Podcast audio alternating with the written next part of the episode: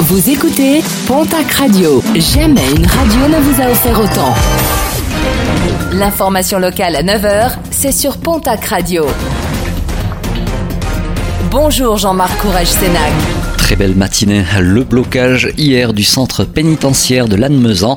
Les surveillants réclament le départ d'un détenu arrivé sur le plateau mercredi dernier. Le lendemain, agité, il n'a pas hésité à agresser trois personnes en se jetant sur eux en visant la gorge. Vendredi, il a jeté de l'urine sur les gardiens et plus tard une orange lors de la distribution des repas. Le personnel du centre pénitentiaire demande à ce qu'il soit pris en charge le plus rapidement possible en unité pour malades difficiles. Le détenu se trouve actuellement en isolement. Les associations pro-ours appellent à la mobilisation samedi à Toulouse, une euh, grande manifestation devant la préfecture de région, place Saint-Étienne. Des associations qui dénoncent, je cite, l'absence de réaction des autorités suite à la mort d'un ours tué par balle en Ariège.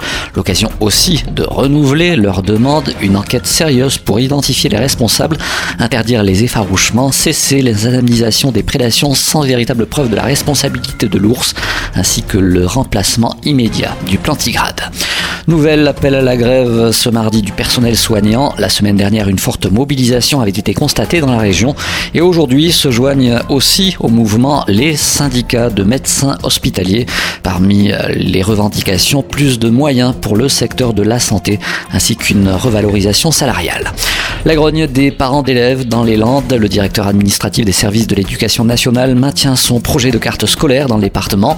Au menu 14 fermetures et 6 ouvertures de classes. Parmi les fermetures sont concernées une classe de la maternelle d'Air-sur-la-Dour, mais aussi euh, à la maternelle d'Ondre. Le comité départemental de l'éducation nationale doit désormais valider ses décisions à la rentrée. Et puis un rappel sur l'agglo de Tarbes, le Caminadour est interdit d'accès du lac de Sousse jusqu'au pont de l'RD 92 en raison d'un risque important d'effondrement des berges. La zone est fermée jusqu'à nouvel ordre. La communauté d'agglomération Tarbes-Lourdes-Pyrénées avertit les usagers et leur demande de respecter les consignes.